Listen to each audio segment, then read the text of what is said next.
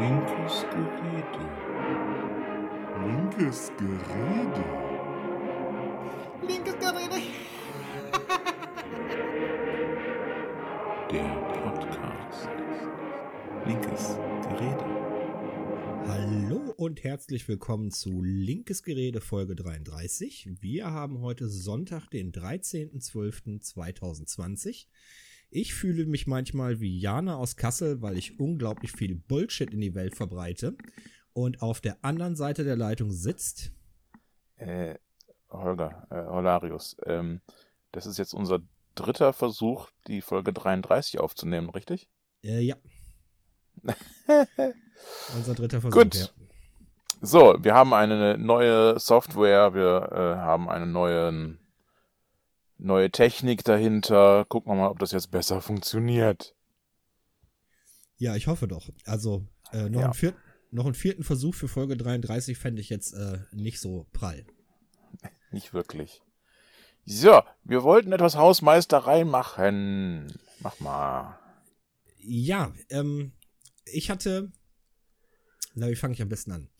Ähm, ich weiß nicht, ob ihr ihn kennt. Ähm, Wolfgang, M. Wolfgang M. Schmidt und äh, Ole Niemon äh, nehmen einen Podcast auf, der nennt sich Wohlstand für alle.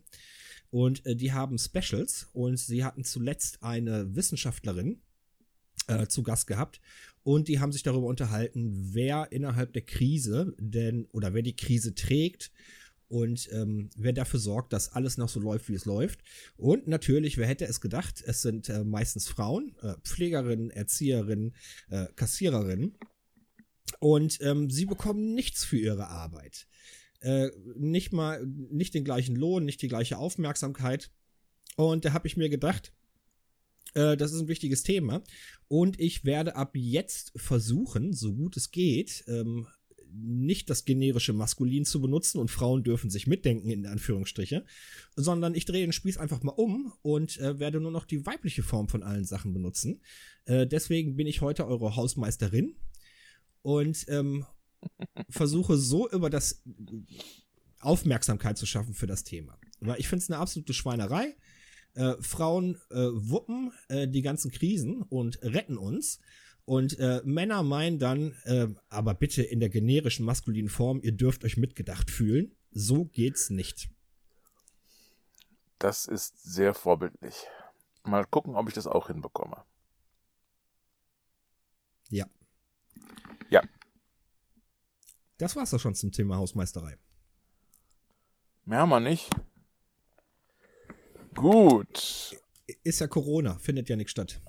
Ist ja Corona. Das ist. Das ist richtig. Ist ja Corona. So.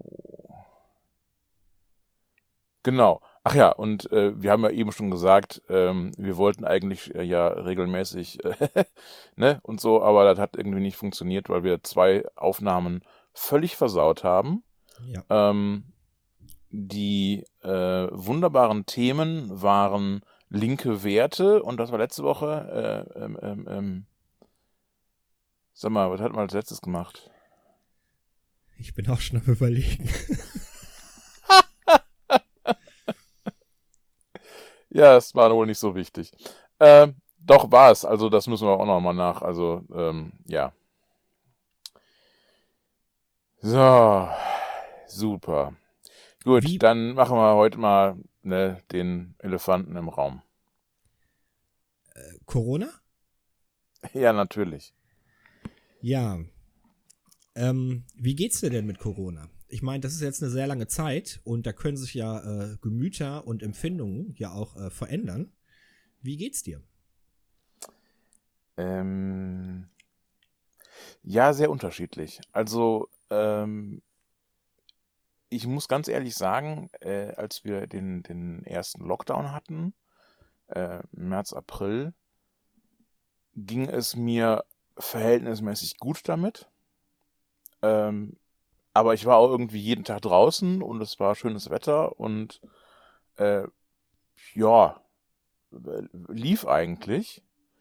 Ähm, und momentan ist so, einfach auch deswegen, weil es keinen Lockdown gab und äh, ich irgendwie das Gefühl habe, ja, aber wir haben trotzdem eine Inzidenz im Kreis von fast 200 und das wird ja immer alles äh, riskanter und ich habe langsam muss ich ja auch wirklich einfach Angst. Ähm, dementsprechend äh, fühle ich mich momentan nicht so super damit. Mhm. Ähm, ich denke mir eigentlich die ganze Zeit jetzt nur noch, hoffentlich ist bald Mittwoch, hoffentlich ist bald Lockdown und äh, und äh, ich kann mich irgendwie verkriechen zu Hause. Fertig. Ja. Ja, ich hatte, ich glaube, vor 14 Tagen war es gewesen, äh, auch gemerkt, dass ich mich in so einem äh, Corona-Tief befinde. Also fast äh, eine depressive Episode äh, hatte. Mhm. Ähm, weil ich konnte die Nachrichten nicht mehr ertragen. Ich konnte ähm, die ganzen ARD-Spezials, die nach der Tagesschau liefen, waren äh, eine Qual. Und ähm, was mich so fertig gemacht hat, ist, dass äh, wie, wie wir Menschen mit, mit Corona umgehen und äh, diese ganzen Demonstrationen äh, gegen Corona äh, mit den ganzen Reichsbürgern und so, äh, wie, wie, wie unvernünftig wir uns verhalten. Und das hat mich so, hat mir so ein bisschen äh, den Glauben an die Menschheit äh, genommen. Und das hat mich in so ein ganz tiefes Tal hineingeführt, wo ich mich ähm, mir eine, eine Technik von ähm, Rolf Dubelli äh, angeeignet habe. Und zwar spricht er von äh, Digital Detox. Ähm, ich musste alle Kanäle auf Stumm schalten und konnte mir äh, keine neuen Informationen reinziehen, weil sonst wäre ich auf, aus dem Loch nicht mehr rausgekommen. Hm.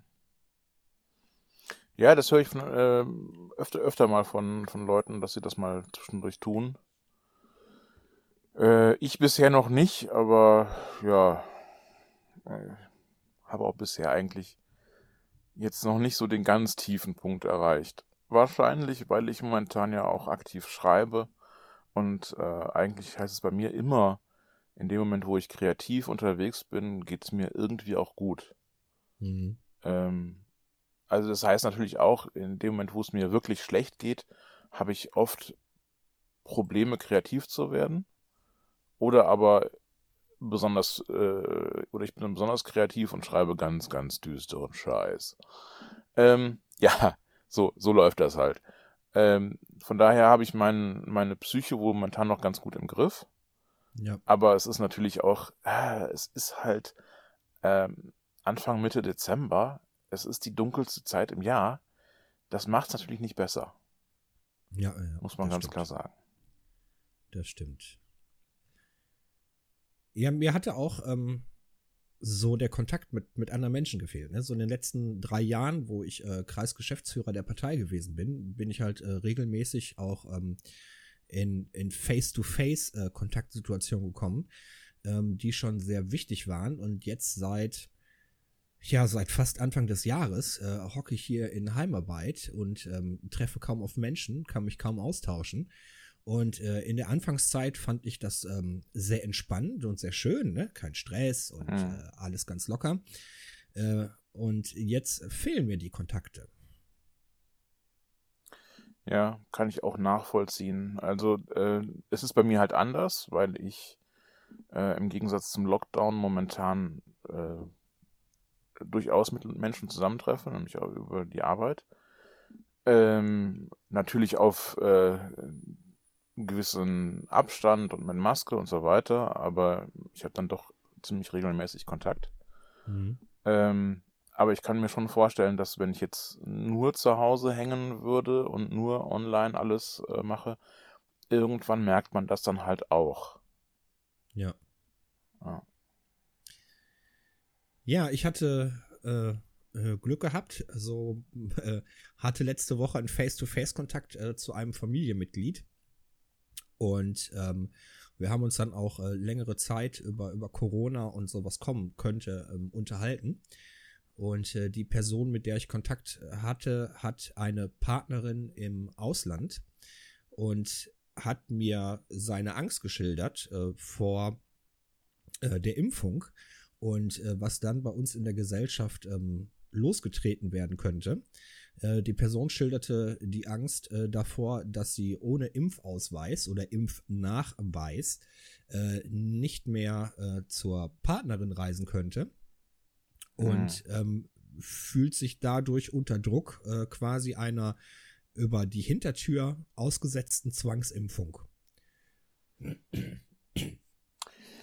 Das kann durchaus sogar sein. Ähm, also ich habe schon auf jeden Fall von einigen Fluggesellschaften gehört, die ähm, un ungeimpfte Personen dann nicht mehr fliegen lassen möchte. Ähm, ich kann das aus Sicht der Fluggesellschaften verstehen. Äh, Ja. Auf der anderen Seite kann ich natürlich auch verstehen, dass äh, wenn Menschen es nun partout nicht wollen, ich kann mir nicht vorstellen warum, aber wenn Menschen es nun partout nicht wollen, ähm, dass sie sich dann in ihrer Freiheit äh, zu entscheiden, ob sie sich jetzt impfen lassen oder nicht, äh, da äh, eingeschränkt fühlen. Das kann ich nachvollziehen. Allerdings äh, muss ich auch ganz klar sagen, es wäre deutlich solidarischer von der dir verwandten Person, wenn es sich ein, wenn sie sich einfach äh, impfen lassen würde. Ähm, Ich, bevor wir äh, zu, so einer Dis zu so einer Art Diskussion Ja. kommen, ob das ein Impfgegner ist oder nicht, nein, diese Person ist kein Impfgegner und ist im Großen und Ganzen durchgeimpft. Ähm, es gibt aber konkrete, spezielle Gründe, warum die Person ähm, Bedenken hat, äh, sich jetzt impfen zu lassen wegen anderer äh, gesundheitlichen Beschwerden Mhm, und äh, mhm. Gefahren. Ja, gut. Ich meine, ähm, ist natürlich auch dann noch die Frage, gibt es dann irgendwelche Attests und so weiter? Kann ein Arzt dann auch sagen, hier, äh, der kann sich nicht oder die kann sich nicht äh, impfen lassen, das ist wirklich jetzt schlecht gesundheitlich und, und so weiter. Da lässt sich sicherlich irgendwas machen. Ähm, aber, Ja, aber- ja, ganz prinzipiell kann ich schon verstehen, dass das äh, eine unangenehme Lage ist, ja. So, das Problem ist ja, du kannst ja einen Attest haben, wie du möchtest. Wenn die Fluggesellschaft sagt, äh, so eine Virenschleuder wollen wir nicht an Bord haben, egal ob du geimpft werden kannst oder nicht, äh, du fliegst nicht mit. Ja, Es ist ja, ja, natürlich. es ist ja ein privater Vertrag, äh, den ich mit der Fluggesellschaft abschließe. Und äh, die Bedingungen handeln ja die beiden Vertragspartner aus. Und äh, wenn der eine Vertragspartner jetzt hier die Fluggesellschaft sagt, äh, nee, ist nicht, dann ist halt nicht. Ja. Äh, ich bin kein Jurist, ne? Also ähm, ich vermute, es gibt dann immer noch Möglichkeiten, ähm, dass man darauf einwirken kann. Aber äh, prinzipiell hast du natürlich recht. Ja. Ähm, ich denke mir, dass da aber noch gar nichts ähm, festgezurrt ist. Äh, wir können jetzt einfach noch überhaupt nicht äh, nachvollziehen, jetzt noch einfach noch gar nicht uns vorstellen, wie es denn sein wird, wenn wir eine Impfungsrate bekommen. Wir wissen nämlich unter anderem einfach überhaupt nicht, ob Menschen, die dann geimpft sind, ähm, sich überhaupt noch infizieren können und wenn sie sich infizieren können, ob sie dann auch noch ähm, nicht selber auch äh, den Virus mit sich herumtragen und andere, andere Leute anstecken können. Das alles wissen wir nicht. Wir wissen, dass Impfung relativ äh, weitflächig funktioniert. Das heißt, dass das für ganz viele Menschen ähm, bedeutet, dass sie äh, von Covid-19 nicht krank werden. Ähm, aber wir können eben noch nicht wissen, äh, inwiefern dadurch der, der Virus sozusagen eingeschränkt wird. Ja. Das ist alles auch sehr unangenehm. Es ist halt eine neue Krankheit, die wir noch nicht so richtig beherrscht kriegen. Das ist immer das Problem. Ich fand den Gedankengang, oh, Entschuldigung, ich ähm, fand den Gedankengang oder die Angst äh, dahinter schon ähm, sehr wichtig, also das ernst zu nehmen, weil ich habe mir die Frage gestellt, wenn, also natürlich unter der Voraussetzung, dass wir User Verträge mit äh, Firmen schließen, äh, wie weit äh, das gehen kann. Und äh, was wäre denn im Extremfall, wenn vor jedem Aldi und vor jedem Lidl äh, Security steht und erstmal fragt, ähm, sind Sie geimpft? Nein, dann kommen Sie hier nicht rein und können nicht einkaufen. Können wir das als Gesellschaft zulassen? Nee, ich glaube, das äh, ist, würde auf jeden Fall zu weit gehen. Ähm, ähm, ich glaube, da würden aber auch noch wieder gesetzliche Sachen vorwirken. Also ähm, natürlich haben äh, die Geschäfte Hausrecht. Und man kann natürlich Menschen, die äh, sich daneben, daneben benehmen und so weiter, äh, ausschließen. Aber ähm, ich glaube, ähm, die Frage, ob jemand geimpft ist oder nicht, äh, und ob du dann, also ob man deswegen dann äh, sozusagen das Hausrecht wirksam macht und jemanden rauswirft aus dem, aus dem Laden, ich glaube, das ist dann äh, schon aber auch wieder gegen den Gleichheitsgrundsatz und gegen Diskriminierungsfreiheit und so weiter. Ich glaube nicht, dass man das einfach so machen kann. Also Fakt ist, äh, so eine Krise wie ähm, äh, Corona oder so eine Sache wie Corona äh, kennen wir bisher noch nicht. Und ähm, ich glaube auch, dass wir noch gar keine Gesetzeslage dazu haben und dass ähm, wenn wir jetzt eine Impfquote von 50 Prozent haben, äh, wir uns in so einer Art wilden Westen äh, befinden und wir gucken müssen, was dann auf uns zukommt. Also das wird noch äh, richtig spannend. Äh, also ganz ehrlich, dafür bin ich viel zu wenig in der Juristerei äh, bewandert. Ich kann mir gut vorstellen, dass es durchaus äh, Dinge gibt, die da, ähm, die in solchen Sachen vor schon schon dafür sorgen werden, dass es nicht allzu problematisch wird. Also ich kann mir schon gut vorstellen, dass es ganz grundsätzlich schon ähm, Gesetze gibt, die das regeln. Okay. Äh, ja, also ich, liebe Hörerinnen, äh, wir sind beide keine äh, Juristen, wir sind beide keine Journalisten. Äh, unsere Aussagen sind reine private Meinungen und ähm, hat nichts mit Wissen, Wissenschaft oder anderen Sachen am Hut. Ähm, bitte aufpassen. genau. Und Benny wollte natürlich sagen Juristin oder. Äh, äh Jur Juristin, genau. Juristin. Juristin, Wissenschaftlerin, Journalistin. Genau. Ja, aber du, wir hatten ja, ähm, genau, als ich dich gefragt habe, wann wir denn die nächste Folge aufnehmen, äh, hast du ja ein äh, Thema geschickt. Und äh, vielleicht können wir da jetzt zu kommen. Nämlich hast du mir geschrieben, äh, warum hört die Politik nicht auf die Wissenschaft? Ja, das ist ja eine Sache, die jetzt äh, in Bezug auf Corona sehr eindeutig ist. Ähm, letztlich, also momentan hört ja die äh, Politik auf die Wissenschaft. Äh, die Leopoldina, die Wissenschaftler haben einen ähm, ja, Hilferuf sozusagen äh, herausgesendet und haben der Regierung mehr oder weniger ein Ultimatum gestellt. Die haben gesagt, so, wenn ihr es jetzt nicht auf die Kette kriegt, dann ist es zu spät und dann, dann, dann reden wir nicht mehr mit euch. Ähm, und darauf reagiert die Wissenschaft.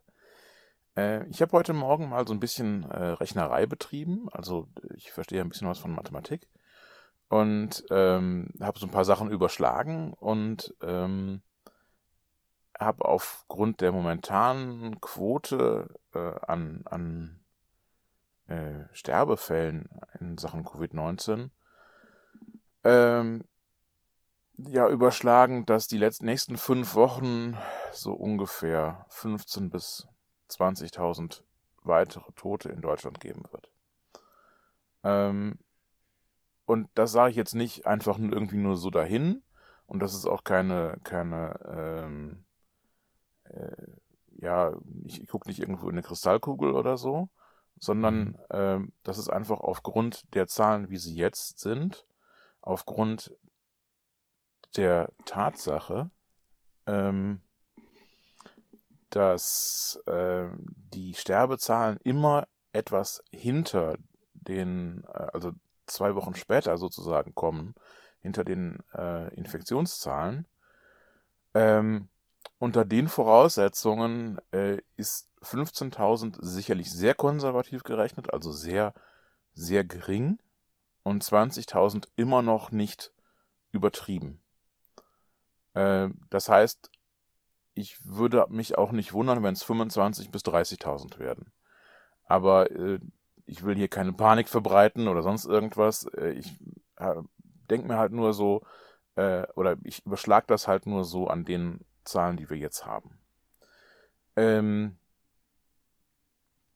und dann erst, also in vier bis fünf Wochen erst, wird ein harter Lockdown, der jetzt kommt, ähm, überhaupt Wirkung zeigen.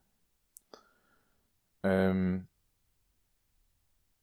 und dann gibt es noch eine ganze Menge Kollateralschäden. Mhm. Ähm, auf der einen Seite gibt es die Kollateralschäden, weil ein harter Lockdown über Weihnachten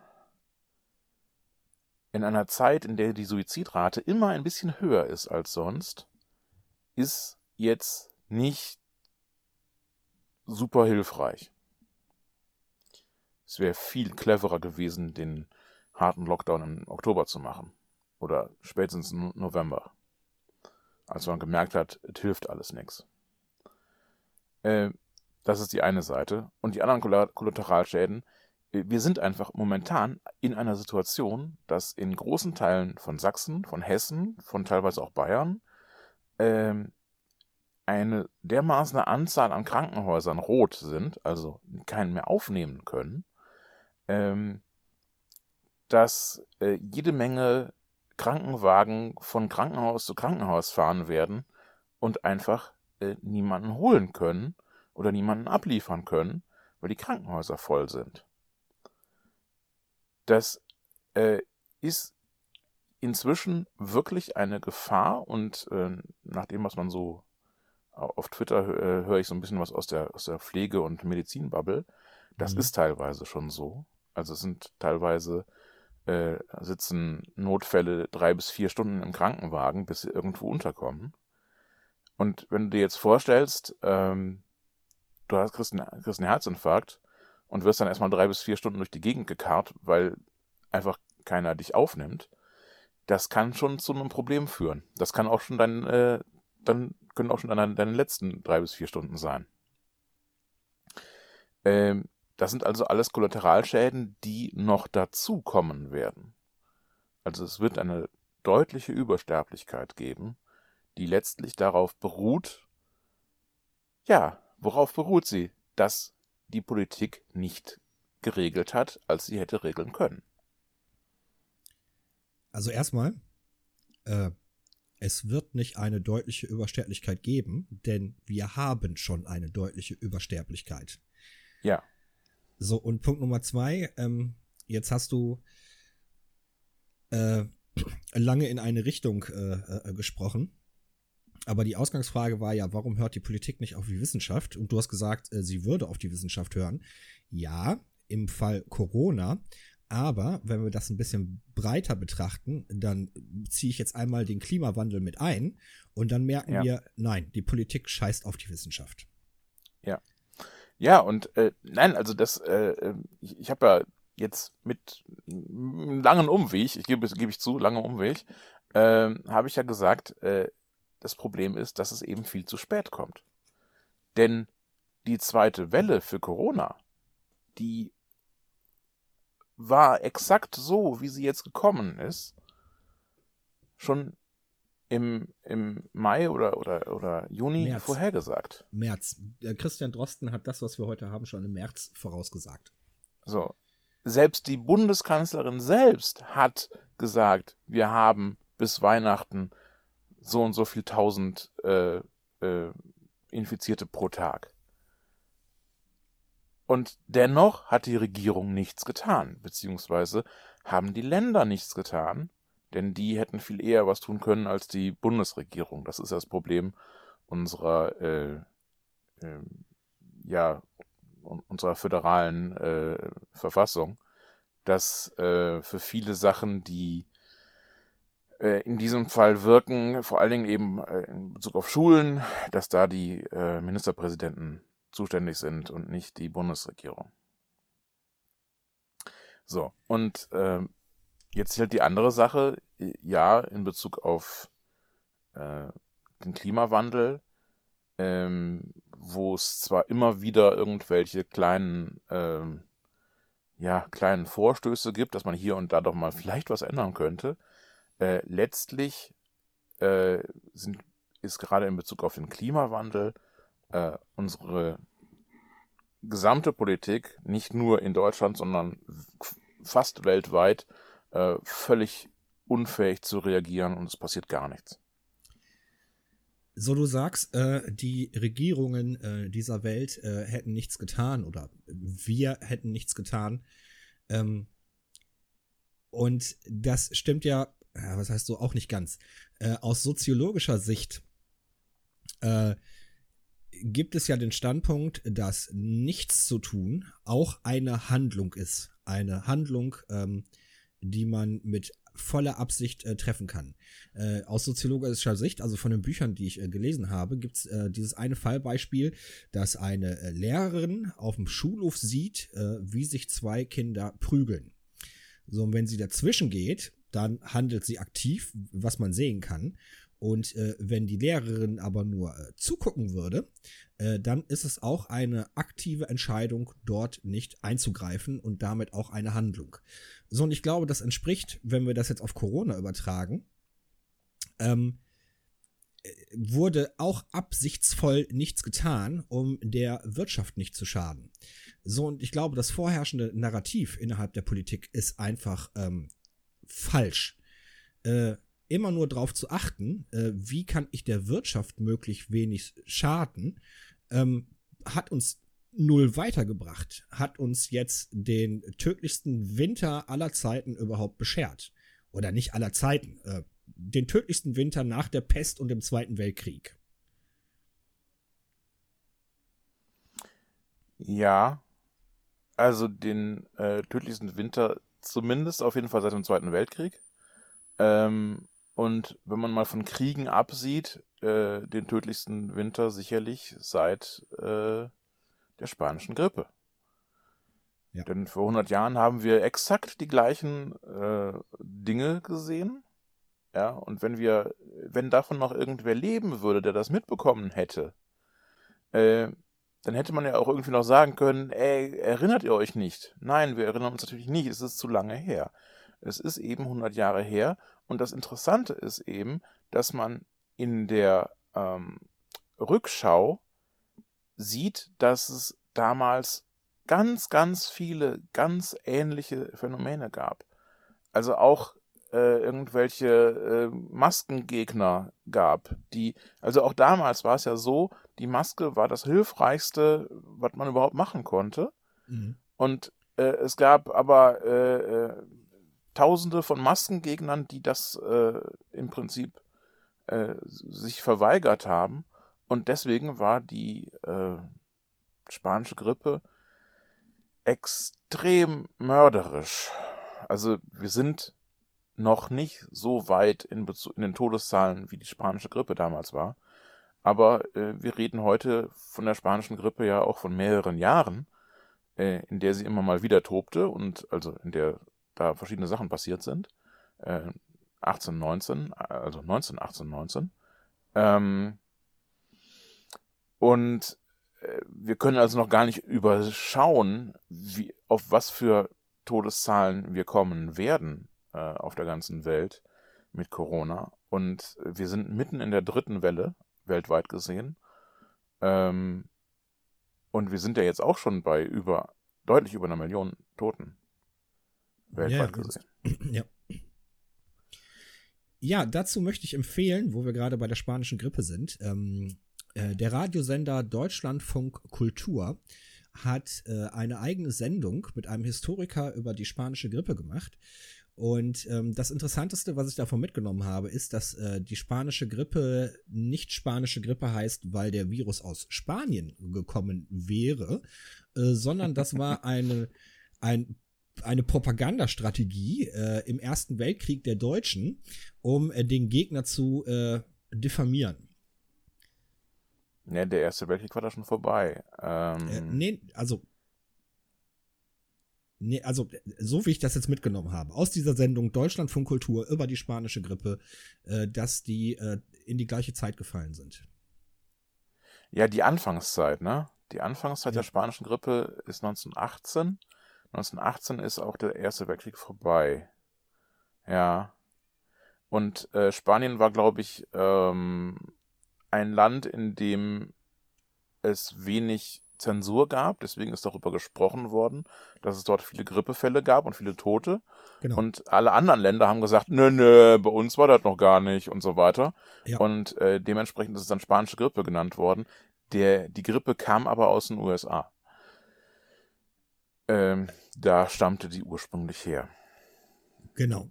Genauso wie du sagtest. Äh, die Sendung Ja. ist sehr interessant, äh, geht eine halbe Stunde und ähm, ist auf jeden Fall hörenswert. Äh, wie gesagt, Google-Suche, äh, Deutschlandfunk Kultur, spanische Grippe.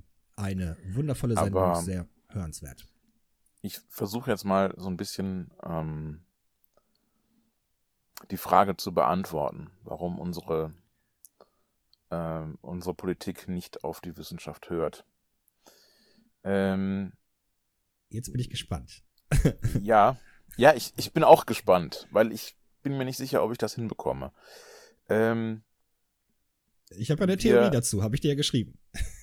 wir ähm, leben in einer äh, Form der Demokratie, die mit relativ kurzen Wahlzeiten, mit relativ ku- kurzen Legislaturen, äh, sehr stark darauf achtet, im Jetzt zu regieren.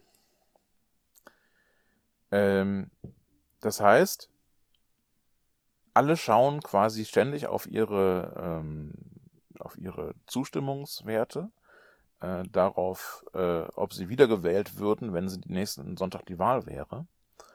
Und äh, deswegen traut sich keiner, ähm, wirklich vorausschauend zu regieren. Denn vorausschauend regieren heißt oft, Leuten auf die Füße zu treten. Wenn wir jetzt vorausschauend regieren würden, dann würden, dann, dann hätte man eben zum Beispiel schon im Oktober äh, einen harten Lockdown machen müssen und die Schulen schließen müssen. Man hätte, ähm, wenn man wirklich ernsthaft eine No-Corona-Strategie äh, Strategie gefahren wäre, dann hätte man ähm, im Sommer darauf verzichten müssen, die Schulen überhaupt erstmal wieder aufzumachen, hätte erst nach den Sommerferien äh, die Schulen wieder aufgemacht, hätte dann äh, auch da schon mit äh, Hybridunterricht und ähnlichen äh, Dingen sich darum bemühen können, äh, dass Schulen eben nicht zum großen Übertragungsort werden. werden. Das alles Mhm. hätte, hätte man gewusst. Aber man wollte es nicht, weil man sich gedacht hat, ach komm, die Zustimmungszahlen werden besser sein, wenn wir, äh, wenn alles wieder normal ist. Wenn wir so schnell wie möglich zu einer Normalität zurückkehren. Aber Normalität ist halt in diesem Fall sehr schädlich. Weil Normalität heißt, wir treffen uns, wir reden miteinander und wir stecken uns gegenseitig an. Ähm, also es hat was mit Normalität zu tun, es hat was mit der Kurzfristigkeit zu tun, dass man ja irgendwie nächstes Jahr wiedergewählt werden möchte. Ja. Ähm, und deswegen traut man sich nicht, die Beschlüsse zu fassen, die man eigentlich fassen müsste. Ähm, in Bezug auf den Klimawandel ist das noch viel schärfer. Denn äh, der Klimawandel fordert von uns ausdrücklich große Anstrengungen. Ähm, den Individualverkehr vom, von der Straße zu bekommen, ähm, stark auf äh, ähm, einen, einen öffentlichen Nahverkehr zu setzen, auf äh, öffentliche ähm, Verkehrssysteme allgemein, ähm, fordert, dass wir unsere Stromversorgung möglichst gestern auf erneuerbare Energien äh, umbauen, äh, fordert, dass wir die Städte endlich äh, fahrradtauglich machen und, und, und. Was übrigens manche Länder können, ne? Guck mal Holland und so. Oh, ja. Ähm, was wir aber, äh, was aber bedeutet, wir müssten ähm, erstens sehr viel Geld in die Hand nehmen und dafür müssten wir sehr dringend die Reichen besteuern und zwar heftig besteuern, damit dieses Geld zu, zusammenkommt. Ähm, es heißt auch, dass man ganz viele Menschen ein bisschen vor den Kopf stößt, weil man sie aus ihren gewohnten äh, also aus ihren Gewohnheiten und aus ihren, ihren ähm, äh, aus ihrer normalen Welt ein bisschen herausstößt. Aus der Komfortzone. Ja? Denn natürlich ähm, brauchen wir zum Beispiel hier im Oberbergischen bei uns äh, eine ganze Menge Windkraftanlagen. Aber die möchte man ja nicht vorm Haus haben. Die, die sehen ja nicht so hübsch aus und so. Also ich finde sie eigentlich ganz nett, aber äh, also viele Leute finden sie nicht schön. Ähm, und äh, viele Menschen fühlen sich davon gestört und, und machen das dann sehr laut. Ja. Ähm, Windkraftgegner äh, sind immer irgendwie, ja, haben immer irgendwie ziemliche Reichweite, weil sie immer irgendwie ziemlich großes Maul aufreißen.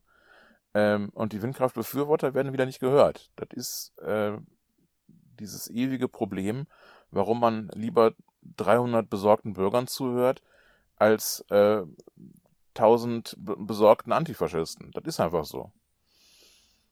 Ähm, also, das ist natürlich auch eine Klientel, die von einer bürgerlichen Partei wie der CDU deutlich lieber hofiert wird als äh, die komischen linken Spinner, ne? Ist ja auch klar.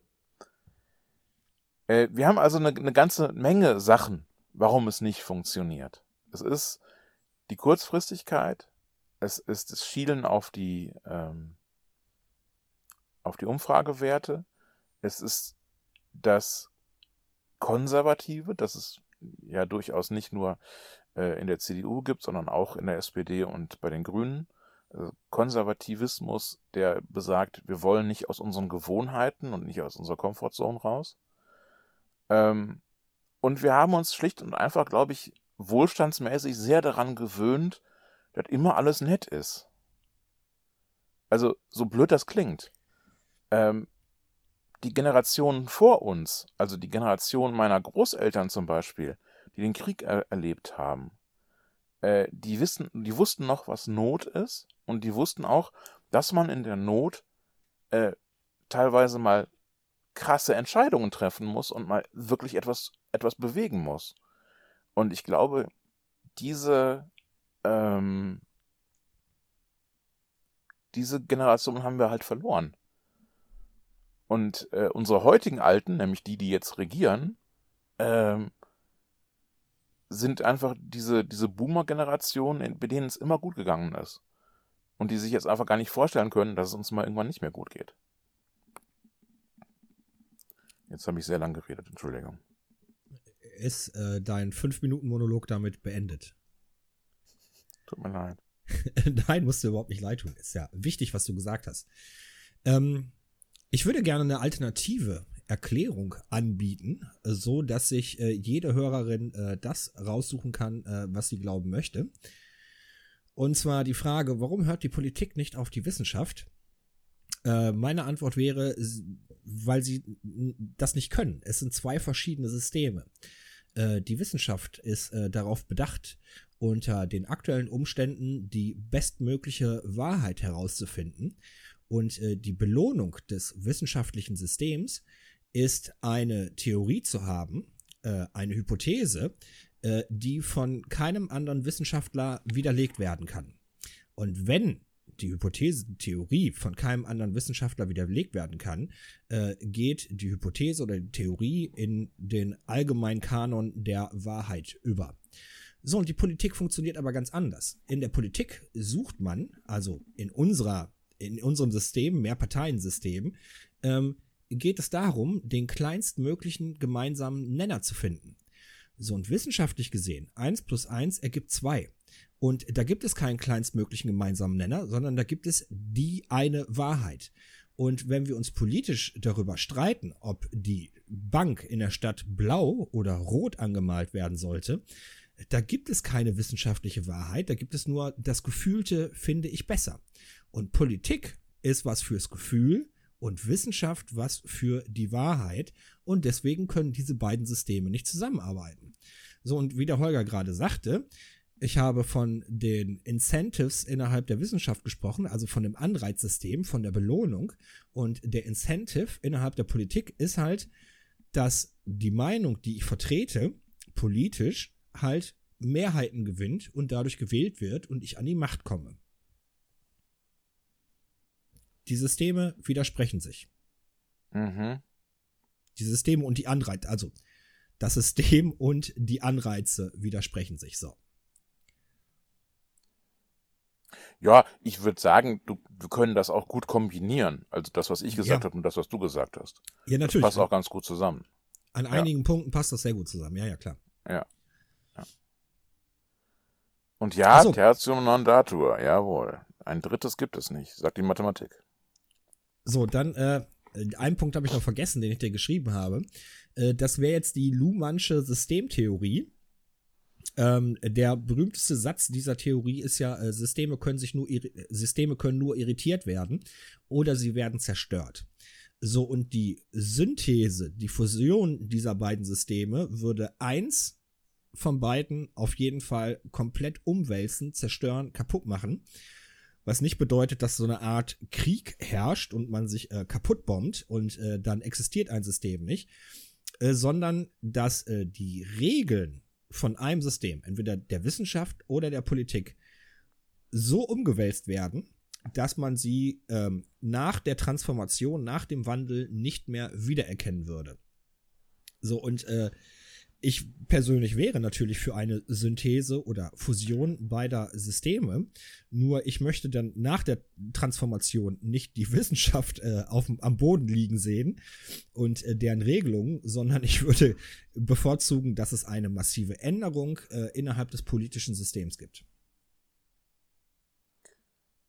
Ja.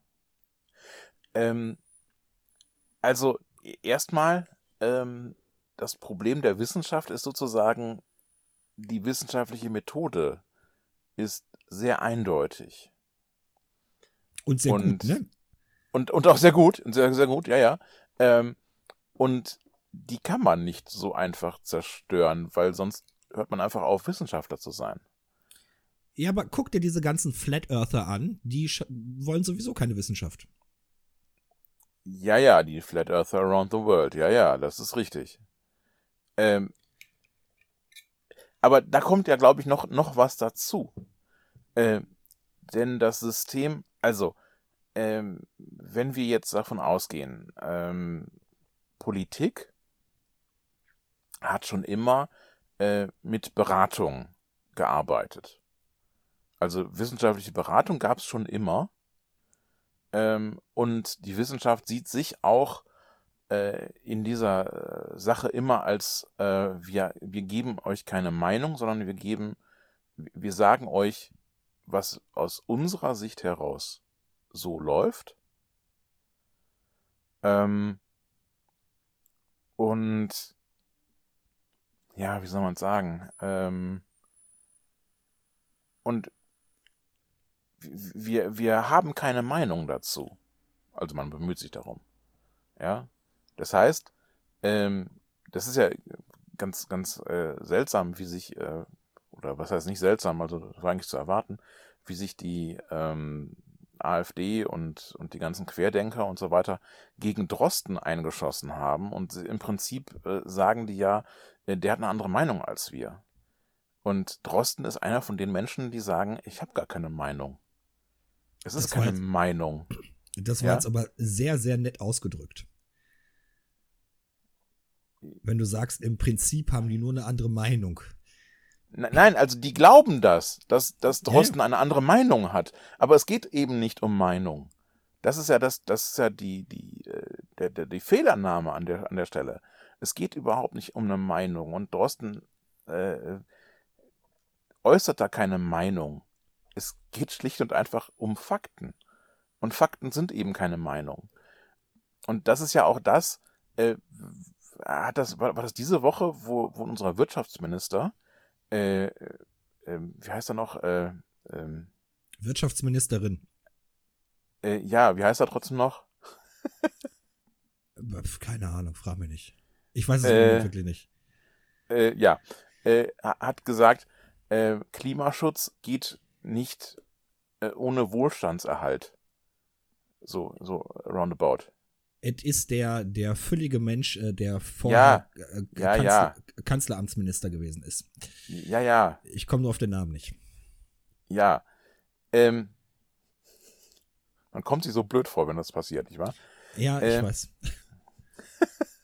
Also, ähm, das ist dann halt einfach ein, ein, eine, eine Aussage, wie äh, wir können Klimaschutz äh, nur dann irgendwie machen, wenn wir die, den Wohlstand erhalten. Äh, das, das ist halt so eine Aussage, äh, wo, wo einfach die, die Realitätsflucht schon extrem hoch ist und man sich einfach sagt, das, das hat mit den Fakten einfach nichts mehr zu tun. Altmaier, lieber Herr Altmaier. Ja, ja, genau. Ich habe So heißt er. gegoogelt. Ähm, ich habe nicht gegoogelt, mir kam es einfach so wieder. Ähm, lieber Herr Altmaier, das hat mit, mit Fakten nichts zu tun, was Sie da sagen. Das ist einfach äh, so eine Pipi Langstrumpf-Methode. ich mache mir die Welt, wie sie, wie wird, wie sie mir gefällt. Aber das hat nichts mit der Realität zu tun. So. Und ganz schlicht und einfach, äh, es gibt keinen, keinen Wohlstand mehr, wenn die Erde verbrennt. Ist halt so. Es gibt übrigens auch kein, keine gut funktionierende Wirtschaft, wenn sehr viele Menschen sterben. Das ist auch kein Vorteil für die Wirtschaft. Es sei denn, du bist Mad Max-Fan und hältst das für die äh, libertärste und beste Welt, die man haben kann. Mad Max ist eine sehr schöne Filmserie und ich mag besonders Fury Road wirklich gerne. Ist ein schöner, ein toller Film. Ganz großartig. Ich möchte trotzdem nicht in dieser Welt leben. Bitte nicht. Ich auch nicht. Da müsste ich ja rumrennen wie Sascha Lobo äh, und mir so einen Hahnkamm äh, äh, wachsen lassen. Äh, weil anscheinend, so zeigt mir die Serie und in deren Logik, äh, ich als äh, Sesselfurzer im Hemd äh, dort keine Überlebenschance hätte. Das ist richtig. Das ist richtig. Äh, für uns äh, äh, mit Wohlstandsbauch und so weiter ist das nix. Ja. Also so gar nicht. Ja, aber das ist ja, äh, um wieder zum Thema zurückzukommen, ist ja äh, genau das, was ich gerade gesagt habe. Diese beiden Systeme, Wissenschaft und Politik, äh, funktionieren einfach äh, konträr zueinander, äh, ganz entgegengesetzt. Und ähm, äh, das macht's äh, auch einfach schwierig. Natürlich ab und an baut Politik wissenschaftliche Erkenntnisse mit ein, aber das funktioniert halt nicht immer zu 100 Prozent, äh, weil sonst, hast du gerade selbst gesagt, ähm, vergrault man sich äh, einige Leute, die ähm, mehr so aufs gute Bauchgefühl stehen, äh, ver vergrault man sich diese Wähler. Und äh, dann haben wir ja immer noch den Lobbyis äh, Lobbyismus und da ist dann halt die Frage, äh, wo fließt das Kapital hin? Äh, wer bekommt durch mehr Geld noch mehr äh, Meinungsmacht oder noch mehr Möglichkeiten ähm, äh, zu beeinflussen? Und das ist ja auch ein Teil der Stabilität des politischen Systems. Äh, wer viel Geld hat, äh, kann viel Meinung machen. Äh, nicht nur innerhalb der Politik durch Lobbyismus, sondern auch äh, innerhalb der Bevölkerung äh, durch äh, multimedialen Einfluss. Und ja, ne, wer Kohle machen geil findet, hat potenziell sowieso schon mehr Kohle und kann dann Kohle machen geil finden, noch äh, weiter innerhalb der Bevölkerung äh, verbreiten. Und die Folgen sehen wir jetzt. Wir alle krakeelen nach, was ist aber mit der Wirtschaft? Wir müssen äh, wieder Kneipen und Restaurants öffnen. Und wenn wir aber mal ganz ehrlich wären, das Beste, was wir hätten machen können seit Ausbruch der Corona-Krise, wäre zu Hause zu bleiben, ohne Gesetze. Abstandsregeln einzuhalten, niemanden mehr zu treffen und, ne, wie gesagt, ohne Gesetze, die Kneipen und Restaurants wären auch gerade deswegen pleite gegangen, weil niemand mehr freiwillig dahin gegangen wäre. Ähm, also,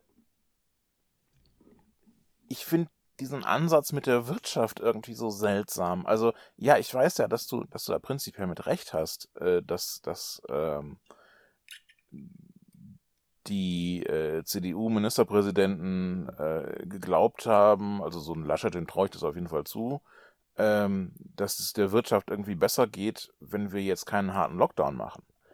Ähm, ich sehe halt äh, die Fitnessstudios und äh, die, die weiß ich nicht, äh, weiß ich nicht, wer alles, äh, die jetzt in dem Soft-Lockdown schon zumachen mussten, äh, die müssen sich momentan unfassbar verarscht fühlen.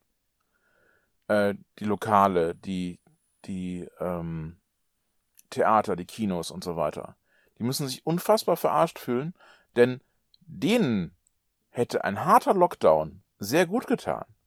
Ja, ein harter Lockdown im Oktober hätte geheißen, dass die ihr Weihnachtsgeschäft zumindest vorsichtig wieder hätten öffnen können. Jetzt wissen sie, wir können bis in den Januar rein, bis wahrscheinlich in den Februar rein, immer noch nicht aufmachen und wir haben unser gesamtes Weihnachtsgeschäft verloren. Ähm, und das gesamte Silvestergeschäft und überhaupt, ja.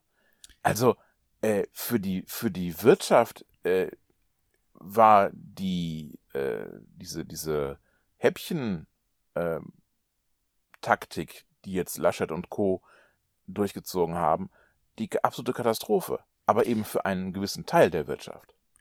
Ja, aber das ist ja äh, eine Res retrospektive Betrachtung. Also eine Betrachtung aus dem Nachhinein. Ähm, ganz Och, am die Anfang. Hätte ich dir aber auch, die hätte ich dir aber auch vor zwei Monaten schon so sagen können. Äh, äh, ja, aber da war es eine Idee und kein wissenschaftlicher Fakt. Also, ja. so ich, wenn ich jetzt, ähm, also ich gehe jetzt mal davon aus, dass ich ein Politiker wäre, der in diesem Lande was zu sagen hätte. Äh, nur so eine Idee, äh, Gott bewahre, dass es dazu kommt. Ähm, ne, du guckst so auf die Zahlen. So, du hast da den Corona-Verlauf und den Krankheitsverlauf und ähm, dir sagt die Wissenschaft, äh, da kommt in Zukunft, wird das noch richtig hart. So, und du bist jetzt aber so Lobbyismus getrieben, dass äh, dein Fokus allein auf, der Wirtschaft, auf, auf die Wirtschaft liegt. Ähm, so, und dann wäre ein Monat, äh, der vor dir liegt, wo die Umsatzzahlen bei ganz, ganz vielen Betrieben bei Null liegen, äh, eine absolute Katastrophe. So, und die Erklärung äh, von Armin Lasche zum Beispiel ist ja äh, zu sagen, dann macht ein bisschen Umsatz mit einem bisschen Corona-Schutz und äh, niemand muss so extrem stark leiden. Ja, das ist aber. Also, ich meine, der Laschet ist ja noch ein paar Jahre älter als ich, ne? Und äh, noch viel mehr ja. als du. Und ja, ja, man hätte eigentlich in seinem Alter schon so ein bisschen was von der Welt verstehen können. Ja, aber er ist Politiker. Denn, natürlich, natürlich versteht er. Äh, das Problem ist doch, in dem Moment, wo du äh, nur halbherzige Sachen machst, von der Regierungsseite aus, verstehen die Leute, ja, so schlimm ist es ja noch nicht. Und deswegen machen sie mit allem weiter, wie es bisher war. Und gestern waren die Innenstädte voll. Und die Leute haben eingekauft für Weihnachten. Und du denkst dir, sind die alle bescheuert? Nein, die sind nicht bescheuert. Ja, ein bisschen schon, aber nur so ein bisschen. ähm, die, die haben klare, äh, äh, äh, klare Worte sozusagen von den Regierenden gehört. Es ist alles nicht so schlimm. Es ist alles Panikmache. Das ist das doch das, was uns seit Monaten gesagt wird. So, und das möchte ich gerne ergänzen, was der Holger gerade gesagt hat. Ähm, in der aktuellen Stunde vom WDR, ich glaube vor zwei Tagen war es gewesen, ähm, wurde eine Frau interviewt, ähm, mit, also die ist Mutter mit zwei oder drei Kindern, weiß ich jetzt nicht so genau. Und äh, die hat original gesagt, ja, ich weiß gar nicht so genau, also ich bin verunsichert, ich weiß gar nicht so genau, was ich an Weihnachten machen darf. So, und dass sich unter Corona-Zeiten überhaupt noch Menschen die Frage stellen, was man machen darf und was nicht, ist schon äh, ein Statement für sich selbst äh, in die schlechte Richtung. Äh, das zeigt mir, dass sich kaum noch ein Mensch fragt, was ist denn überhaupt sinnvoll, um äh, mit der Krise bestmöglich umzugehen, sondern wenn immer nur danach gesucht wird, ähm, wo mache ich mich, ab welcher Grenze mache ich mich nicht gerade strafbar? Äh, was kann ich da noch ja. machen? Zeig mal, die, die sind vollkommen wahnsinnig. Äh, die wollen einfach so weitermachen wie immer und scheißen auf die Corona-Krise.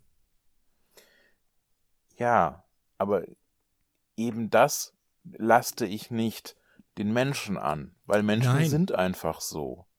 Ja? Und ich, ich bin überzeugt, wenn man anders kommuniziert hätte, wenn man von, von äh, Regierungsseite von vornherein gesagt hätte, das ist ein Riesenproblem und wir müssen, solange es dauert und so weh es auch tut, hier durch. Ähm, und ja, das kostet Geld und ja, das kostet äh, sicherlich auch Nerven und Kraft, aber wir müssen da zusammen durch, dann kannst du sowas auch durchsetzen. Wenn du aber äh, auf der einen Seite sagst, ja, wir haben da so ein Problem, wir machen deswegen auch jetzt die äh, äh, Lokale dicht, aber die Schulen, die lassen wir unbedingt auf und äh, 70 Kinder in einem Schulbus machen uns gar nichts aus. Und äh, nee, beim Arbeiten ist es alles auch nicht so schlimm.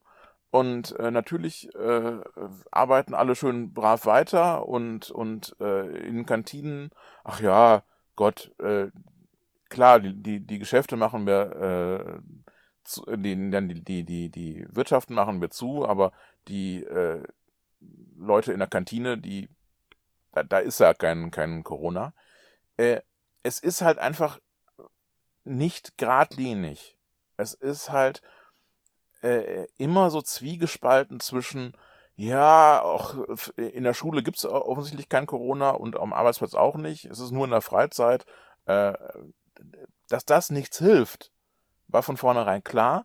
Und dass das den, den äh, ich sag mal, den Mitbürgern, Mitbürgerinnen, Mitbürgerinnen, ähm, die jetzt nicht ständig informiert sind und die vielleicht nicht so viel von der Welt ganz auf die Kette kriegen und die, also jetzt gar nicht negativ gemeint, aber es ist einfach so, dass, dass manche Leute da eine andere Priorität setzen einfach, ja. Mhm. Ähm, dass, dass diese Leute dann einfach von diesen verschiedenen äh, Signalen gesagt bekommen, es ist einfach alles noch gar nicht so schlimm, äh, das ist das große Problem. Man hätte von Anfang an eine klare Kommunikationsstrategie fahren müssen. Es ist schlimm und wir müssen da gemeinsam dran und dann kriegen wir das auch hin. Äh, dann, dann wäre das alles viel weniger problematisch geworden. So, und das ist ja, äh, das, was der Holger gerade sagt, ist ja äh, ein Problem äh, der, der, der Wohlstandsbürger innerhalb dieser Gesellschaft, äh, weil wir aufgrund unseres Wohlstands noch die Möglichkeit haben, ähm, äh, extrem mobil zu sein, äh, shoppen zu gehen und einfach Geld dafür haben, äh, was wir verbraten können. So, ich hatte jetzt auch in der aktuellen Stunde im WDR einen, einen Bericht gesehen über einen Stadtteil äh, aus Köln. Ich weiß den Namen gerade nicht, aber da leben 3000 Menschen äh, auf wenigen Quadratmetern in mehreren Hochhäusern und ein Hochhaus hat 300 Einwohner, so im Bericht. Und Ah. äh, die kleinste Wohnungseinheit hat da 29 Quadratmeter und da leben fünf Menschen auf diesen 29 Quadratmetern. So, und diesen Menschen kann man erzählen, was du möchtest. Ähm, da kann die Kommunikation noch so perfekt sein und das war sie in der Vergangenheit nicht. Also da möchte ich dem Holger vollkommen zustimmen. Mhm. Die Kommunikation war grausig, aber da kannst du noch mit der perfekten Kommunikation ähm, herkommen. Äh, wenn fünf Menschen auf 29 Quadratmeter leben, dann kannst du da eine Quarantäne verordnen, wie du möchtest. Äh, solange da die Polizei nicht rund um die Uhr die Tür zuhält, äh, werden da Menschen versuchen, äh, dieser Situation zu entfliehen, weil es einfach nicht geht. So, und hier hätte ich mir nicht nur eine bessere Kommunikation äh, außerhalb, also von der Politik gewünscht, äh, die wirklich vollkommen notwendig ist, sondern wenn du so, so eine Fälle hast in Deutschland, wo fünf Menschen auf 29 Quadratmeter leben, also jetzt im konservativsten Sinn Mutter, Vater und drei Kinder, ähm, da musst du, wenn du die unter Quar Quarantäne stecken willst, äh, nicht nur Brief hinschicken, hier Quarantäne, bitte nicht die Bude verlassen, sondern du musst diesen Menschen ein Angebot machen, was besser ist als die Originale oder die, die, die, die, die Wohnsituation, die sie gerade haben, dass sie die Quarantäne auch einhalten. Das, das kommt dann noch hinzu. Das kommt ja noch hinzu, dass man äh, die ganzen sozialen Probleme, die da mitkommen, dass man da auch überhaupt keine Antwort drauf gefunden hat. Ja, die Antwort, die man darauf findet, ist immer irgendwie nur, ah, ihr macht das schon irgendwie. Ich, Und du sagst, äh, du sprichst von Antwort finden. Ich vermute, die Frage wurde sich noch nicht mal gestellt. Ja, die haben die, die haben den Schuss nicht gehört und die Frage auch nicht. Das ist genau das Problem. Ja, ähm, denn es gibt ja natürlich äh, Vorschläge. Es gibt auch, wie viele Leute haben gesagt, äh, wir müssen doch aus diesem ganzen Problem jetzt lernen. Wir müssen doch zum Beispiel auch sehen, äh, jetzt wäre exakt der richtige Moment, eine Form von BGE einzuführen.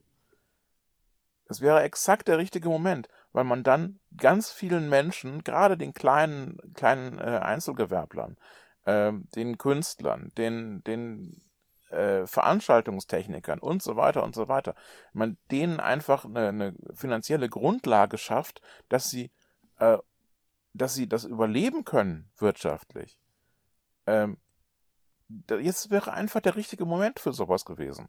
Man hat sich überhaupt nicht über sowas nachgedacht. Man hat irgendwelche eventuellen Hilfen vielleicht angekündigt, vielleicht teilweise auch natürlich auch bezahlt, ja, aber äh, das Problem ist doch, dass man Milliarden fröhlich an die Lufthansa verschenkt und äh, beim, beim, äh, beim Hartz IV immer noch irgendwie spart und äh, äh, noch nicht mal irgendwie zusätzliche Kosten für die ganzen Masken und so weiter dazugegeben hat, die selbstverständlich wären. Oder eben, was war mit der Zeit, wo, wo die Tafeln geschlossen hatten und die schließen jetzt auch wieder.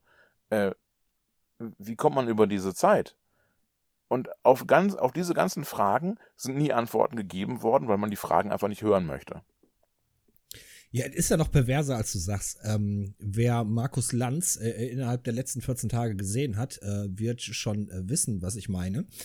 Ähm, es wurde ja beschlossen, dass ähm, Kleinkünstler und Selbstständige äh, 75 Prozent äh, des Jahresumsatzes von 2019 ähm, als Hilfe bekommen können. So, und ähm, die Politik kommunizierte auch immer nur äh, Kleinkünstler und Selbstständige und Friseurinnen, Selbstständige innen und Friseurinnen und so weiter. äh, was aber äh, bei Markus Lanz, was, was mich wirklich, also die radikalsten Gedanken, die ich haben kann, in mir hervorgebracht hat, ist, dass zum Beispiel die Firma, dass das zum Beispiel auch für die Firma Starbucks gilt. So, und äh, Starbucks äh, bekommt jetzt äh, 75 Prozent des Jahresumsatzes 2019 von der Regierung äh, geschenkt. Auch Steuergelder natürlich, wo sie selber keine Steuern zahlen. Oder äh, halt in Holland, nicht bei uns. Und ähm, die haben aber noch einen Außerhausverkauf und haben damit laut Analysten immer noch einen Umsatz von 40 Prozent, den sie sowieso schon haben. Und wenn man das jetzt mal zusammenrechnet, und so wurde das in der Sendung von Markus Lanz auch gemacht, äh, 75 Prozent plus 40 Prozent macht ein richtig geiles Jahr, weil du bist über 100 Prozent und hast damit einen fetten Gewinn. Ja, Mehr als, mehr als normalerweise üblich. Also in der normalen Wirtschaft, wenn man sich das so anguckt mit Aktien und so, äh, dann, dann bist du so bei einer Steigerung von, von, von 5%. Und äh, Starbucks hat jetzt einfach mal 15% fett im Hintern geblasen bekommen. Also, no go. Ja, ja. Das, das Problem ist ja, äh, dass äh, wie immer eigentlich auf den großen Haufen geschissen wird, statt dass man mal äh, die Kleinen, den Kleinen hilft. Ähm, ja, genau. Der Spruch ist ja, der Teufel scheißt immer auf den nächsten Haufen. Aber bei ja. uns ist es nicht der Teufel, sondern nur die Regierung. Ja, genau. Ähm, also, ne, also allein diese Woche diese, diese Ankündigung der Lufthansa, sie haben zwar jetzt irgendwie so und so viele Milliarden bekommen, aber sie würden trotzdem äh, so und so viele tausend Stellen streichen. Das sagt ja eigentlich alles, ja. Äh, das sind Firmen, die den Staat gerne ausnutzen, um richtig an Kohle zu kommen, aber die auf gar keinen Fall was zurückgeben wollen dafür. Nun sehe ich Fluglinien eh nicht unbedingt als die große Zukunft, zumindest äh, solange man es nicht auf die Kette kriegt, ähm, quasi äh, CO2-frei zu fliegen. Mhm. Äh, trotzdem muss man einfach sagen, ja, aber was ist mit den ganzen Leuten, die da leben, die davon leben, die da, die, die da arbeiten? Das kann, kannst du doch nicht machen. Ja. Ähm, und genauso wird das eben in vielen anderen Bereichen auch sein. Das ist, äh, ich glaube nicht, dass es McDonalds schlecht geht. Ich glaube nicht, dass es äh, äh, Starbucks schlecht geht oder sonst irgendwem. Äh, aber die kleinen Krauter, die sich, die sich nicht leisten können, einen Bringdienst äh, zu organisieren, weil ihre Pizzeria einfach äh, ja das nicht auf, also weil das nicht so einfach machbar ist, dass man mal eben so umstellen kann. Ja, äh, die haben doch die großen Schwierigkeiten. Und ähm, ganz nebenbei, äh, ich möchte wieder ins Fitnessstudio. Aber das ist ja was anderes. Äh, ja. Na, ist ja auch alles nachvollziehbar. Also ich möchte ja auch wieder Normalität haben, ohne Frage. Ja. Und ich möchte auch, dass es ähm, meinem Vermieter äh, gut geht oder dem Metzger oder äh, weiß ich nicht, der Metzger, Metzgerin, dass der Metzgerin gut geht, äh, dass es äh, den Verkäuferinnen in, in Bäckereien und so gut geht. Was ich nicht verstehen kann, und da finde ich äh, Frankreich wirklich sehr vorbildlich, ist, dass wir ähm, großen Unternehmen in Deutschland ähm, Finanzhilfen gewähren. Und das Erste, was passiert oder was man lesen muss, ist, äh, dass äh, Dividenden an die Aktionäre ausgeschüttet werden. Ja. So, und Frankreich hat ganz klar gesagt, wer Hilfe vom Staat haben möchte, der kann in diesem Jahr wer hätte es gedacht, keine Gewinne an äh, Aktionäre ausschütten? Das geht nicht. Ja. Und wir sagen, doch, doch geht. Lufthansa, hier hast du so und so viel äh, Millionen. Ähm, schmeißt man nicht ganz so, schma Milliarden, schmeißt man nicht ganz so viele Leute raus und äh, viel Spaß mit den, mit den Gewinnen, mit den Dividenden. Das geht nicht. Das kann nicht sein. Ja. Genau. Ja. Irgendwie hakt es gerade ein bisschen. Jetzt technisch oder? Ja. Also bei mir hakt es jetzt irgendwie ein bisschen. Aber nur ein bisschen, geht noch. Okay, ich habe eine sehr gute Verbindung zum Server.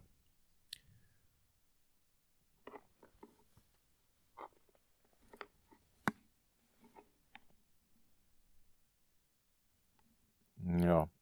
Gut, ähm, ich denke aber auch, wir sind soweit ziemlich durch. Nein, sind wir nicht. Sind wir nicht? Nein, nein, sind wir noch nicht. Och Mann.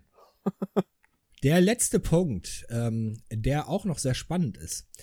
Und zwar, wir haben ja seit Wochen und Monaten die Querdenken 711 äh, Bewegungen, die sich in verschiedenen Bundesländern und Städten äh, treffen und äh, ja. gegen Corona demonstrieren. Äh, unter anderem mit Reichsbürgern, Nazis, ähm, Impfgegnern äh, und anderem Schwurbelzeugs. Und ja. jetzt haben sich zwei Bundesländer dazu entschieden, äh, zu sagen, dass die vom Verfassungsschutz überwacht, äh, geprüft, diese Prüffälle geprüft werden sollen. Ja. Ja. So, und da ist da jetzt der ein oder andere äh, Schwurbler, Schwurblerin, äh, da muss man ja schon fair bleiben beim Gendern, Schwurblerin, da ist jetzt die ein oder andere Schwurblerin, äh, die Angst hat, äh, dass jetzt der äh, faschistische deutsche Staat äh, noch mehr in die Privatsphäre eingreift und weiß gar nicht so genau, was das bedeutet, ein Beobachtungsfall äh, vom Verfassung, Verfassungsschutz zu sein. Ach ja, Verfassungsschutz geht auch. Ja, meistens, meistens schützen die eh nur, nur Faschisten. Äh, ja, was? Äh, das war ein freudscher Versprecher, das tut mir leid. Ja, ja. So, und ich glaube, wir könnten noch mal ganz kurz erläutern, äh, was es bedeutet, äh, ein Beobachtungsfall äh, zu sein. Ja, weiß ich gar nicht. Also so genau weiß ich das gar nicht. Weißt du genau?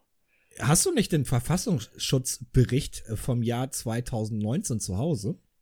Nein. Okay, ich habe den noch bekommen.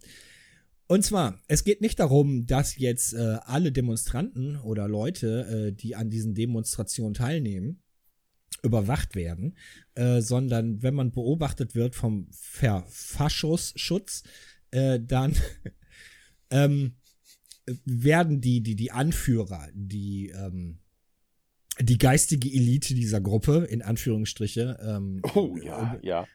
überprüft, überwacht.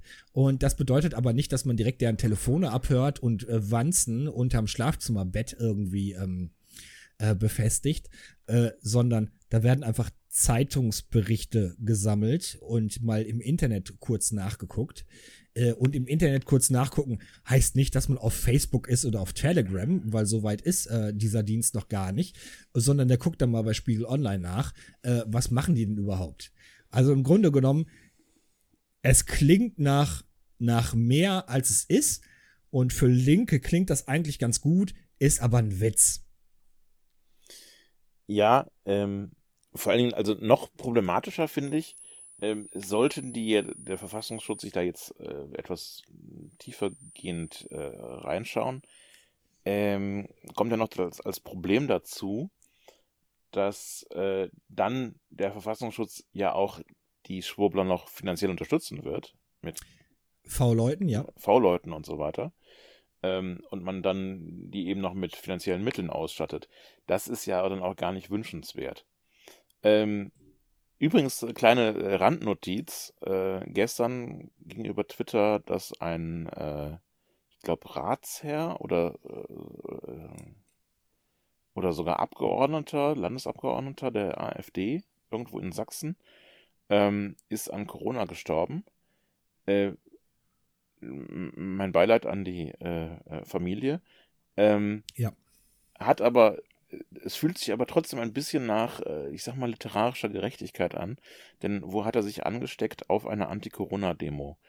Äh, diese Anti-Corona-Demos sind der reinste Hotspot und äh, ein Grund, wieso ausgerechnet in Sachsen äh, jetzt neben Bayern die höchsten Zahlen erreicht werden, äh, liegt einfach in diesen Demos. Ähm, und man fragt sich schon, ob Darwin da was mit zu tun hat oder äh, ähm, sonst irgendwie eine Form von, von äh, ja, einer übergeordneten Gerechtigkeit oder so. Ähm, nein, aber es ist halt äh, wirklich äh, erschreckend, äh, wie, wie viele Menschen immer noch ähm, diesem ganzen Schwurbelkram glauben, Mhm. äh, wie viele Leute da unterwegs sind, die meinen, Corona gäb's gar nicht und ähm, ja, äh, das wäre nur eine Grippe und das wäre und und das die die, Maske wäre jetzt äh, eine eine Diktaturform und wer eine Maske träge, also es wäre ja, man würde ja mit ohne Maske so behandelt wie die Juden 1933 äh, diese ganzen Geschichten, ähm, also das ist für mich so, wie viel Mimimi geht eigentlich? Wie sehr kann man herumweinen?